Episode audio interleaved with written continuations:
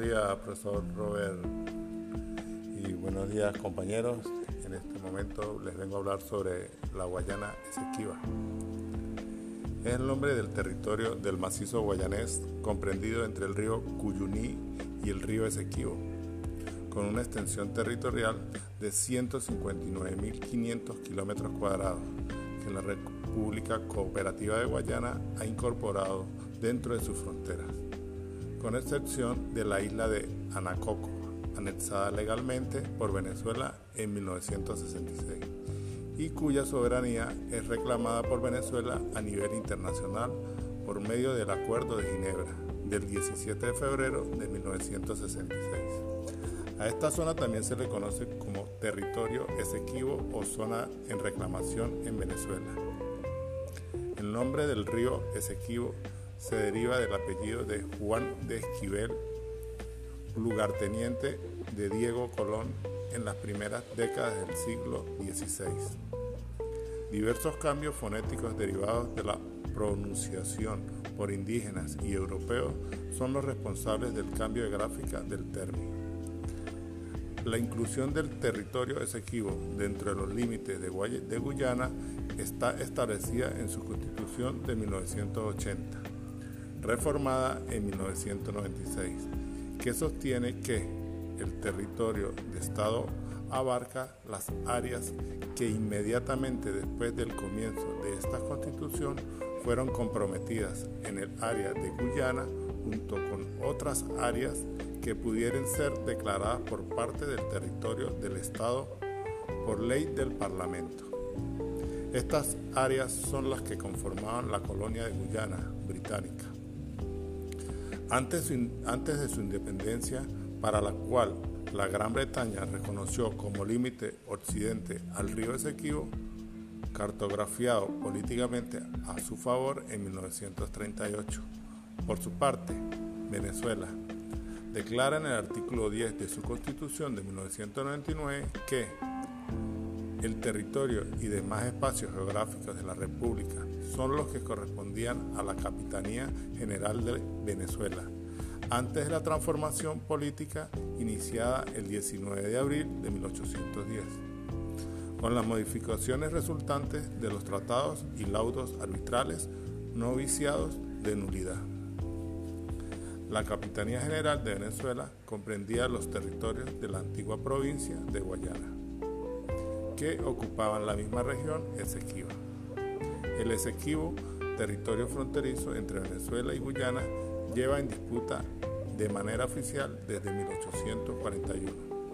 En aquel momento, el gobierno venezolano denunció una incursión en su territorio por parte del Imperio Británico, del cual aún formaba parte la actual Guyana.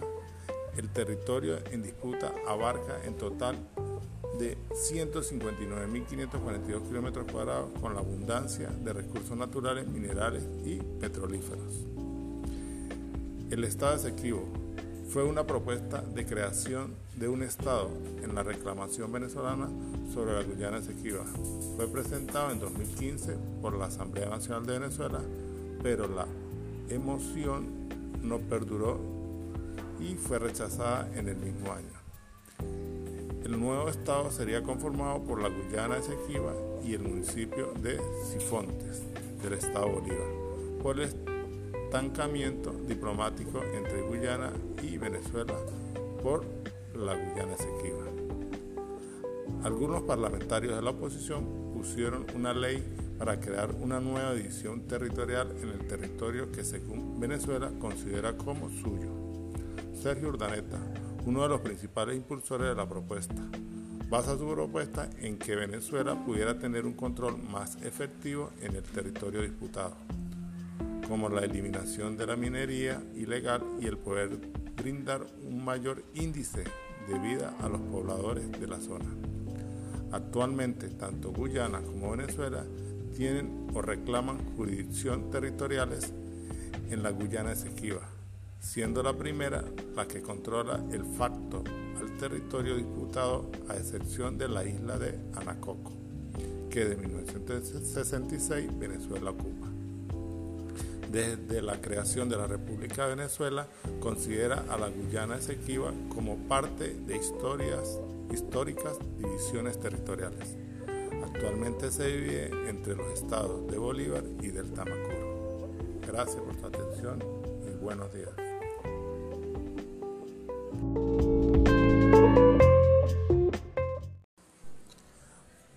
Días compañeros, buenos días profesor Robert. A continuación, el grupo 8, vamos a hablar sobre el bicentenario de la batalla de Carabobo. La batalla de Carabobo fue una de las principales acciones militares de la Guerra de la Independencia de Venezuela, en el marco de las guerras de independencia hispanoamericanas que se llevó a cabo en el campo de Carabobo el 24 de junio de 1821 por parte del ejército patriota cuando el ejército real español. Esta batalla fue decisiva en la liberación de Caracas el día 29 de junio, así como el resto del territorio venezolano tras la expulsión definitiva de las tropas españolas.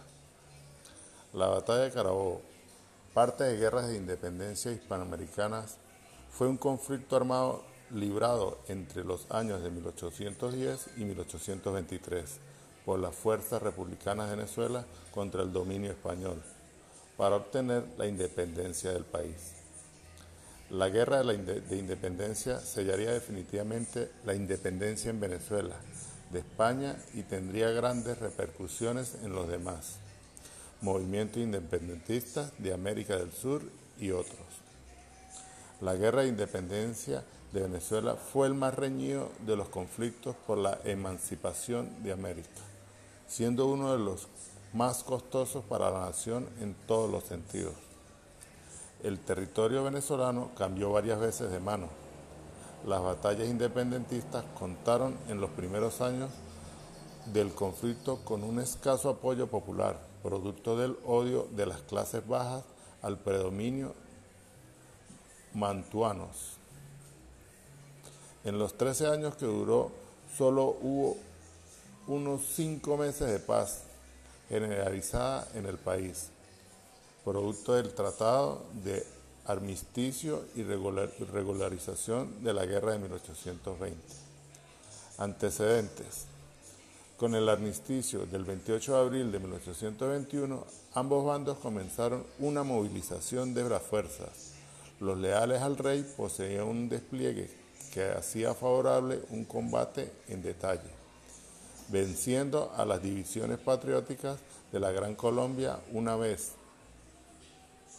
los gran colombianos, en, en cambio, necesitaban concentrar sus tropas para poder obtener una sola batalla decisiva.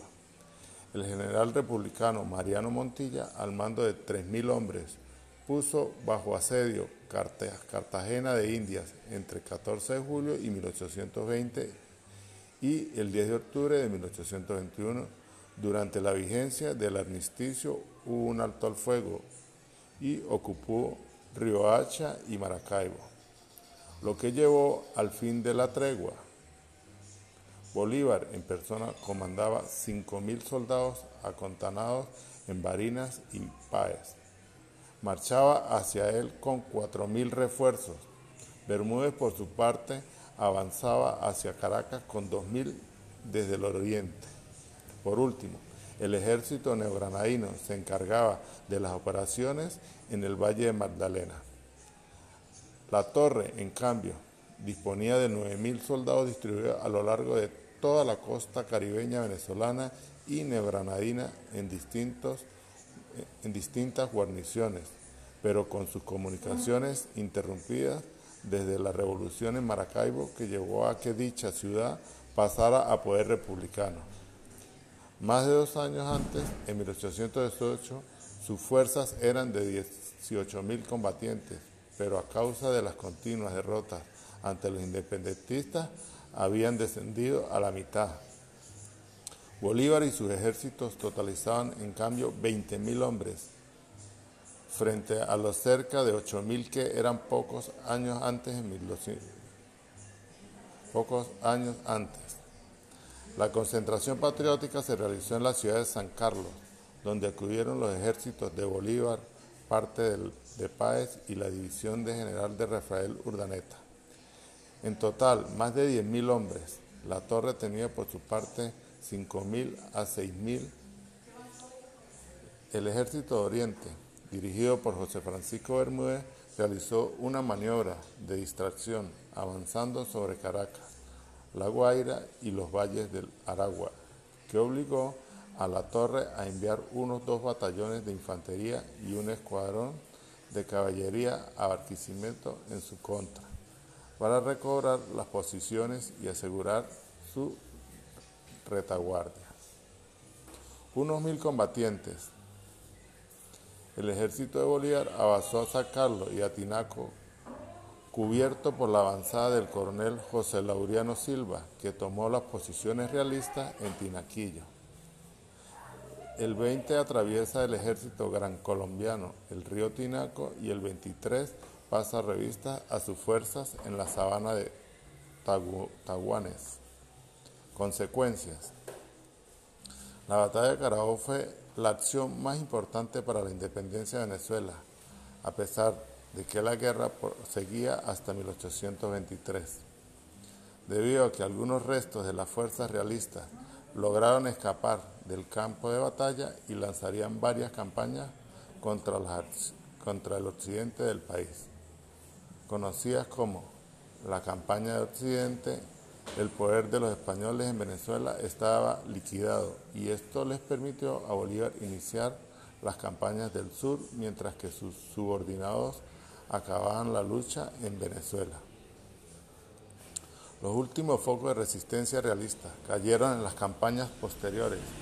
Cumaná en el oriente fue tomada poco después, el 16 de octubre del mismo año, mientras que Francisco Tomás Morales logró regularse en Puerto Cabello con 2.000 sobrevivientes de Carabobo, más mil hombres de la guarnición local. Pronto reunían más de 5.200 hombres, reconquistando Maracaibo y Coro el 7 de septiembre y el 13 de noviembre de 1822, respectivamente. Tras la derrota realista en la batalla naval del lago de Maracaibo y el 24 de julio de 1823 y el asedio planteado por el general Páez en su Puerto Cabello, la situación realista se hizo insostenible y tuvieron que evacuar la plaza el 8 de noviembre de 1823. Dos días después, el castillo de San Felipe fue tomado, acabando así la guerra independentista en Venezuela. El Bicentenario de Venezuela. Honrado y reconocido en Venezuela como el padre de la patria, el Bicentenario de Venezuela consistió en una serie de conmemoraciones que tuvieron lugar entre el 19 de abril de 2010 y el 5 de julio del 2011, fecha en las cuales se recordaron los hechos ocurridos durante la revolución del 19 de abril de 1810 y la firma del Acta de la Aclaración de la Independencia de Venezuela el 5 de julio de 1811, ambos en la ciudad de Caracas los cuales propiciaron el nacimiento de Venezuela como nación independiente y soberana. El 19 de abril de 1810, el proceso de independencia venezolana empezó con el movimiento popular que tuvo lugar en la ciudad de Caracas el día jueves 19 de abril de 1810, como reacción al nombramiento del Vicente en Paran como capitán general de Venezuela por parte del gobierno de José primero de España, considerando ilegítimo por el cabildo abierto reunido aquel día. En lo que se ha considerado el primer referendo popular efectuado en Caracas, el pueblo rechazó el mandato de Emparan, quien tuvo que renunciar a su cargo.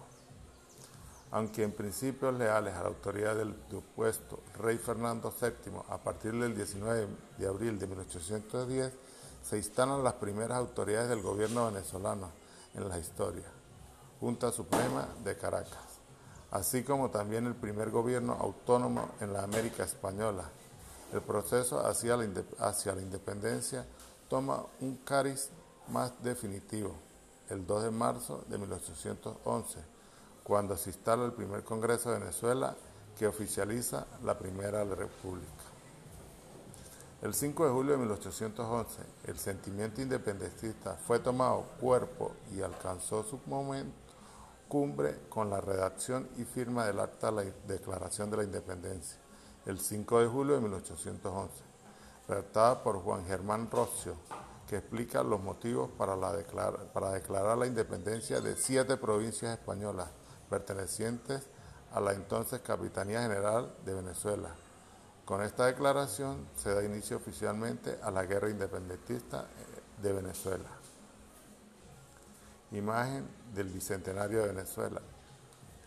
El 5 de abril de 2010, el gobierno venezolano dio a conocer públicamente la imagen gráfica y audiovisual que identificará todas las distintas actividades a realizarse en ese país en conmemoración de los 200 años del inicio de la gesta independentista. La ministra del Poder Popular para la Comunicación y la Información, Blanca Eichhot, anunció que toda la producción vinculada a la celebración del Bicentenario deberá estar identificada por el logo y el trabajo audiovisual oficial creado para tales fines y precisó que su uso será regulado por dicho ministerio a través de una resolución publicada en Gaceta Oficial y un manual que puede descargarse desde la página web del Ministerio bajo la supervisión de la llamada Comisión Bicentenaria. La ministra explicó que el logo exalta la figura del libertador Simón Bolívar como artífice de la gesta de la independencia venezolana, además de la imagen del subcontinente latinoamericano unido.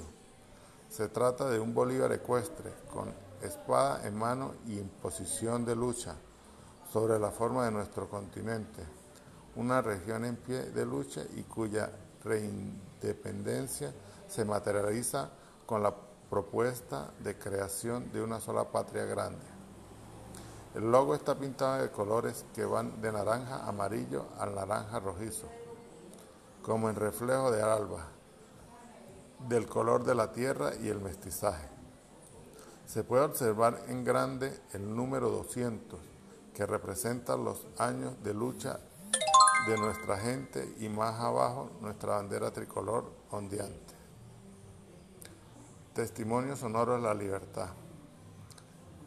El marco de la celebración del Bicentenario venezolano. El Centro de Arte, la Estancia y la Fundación.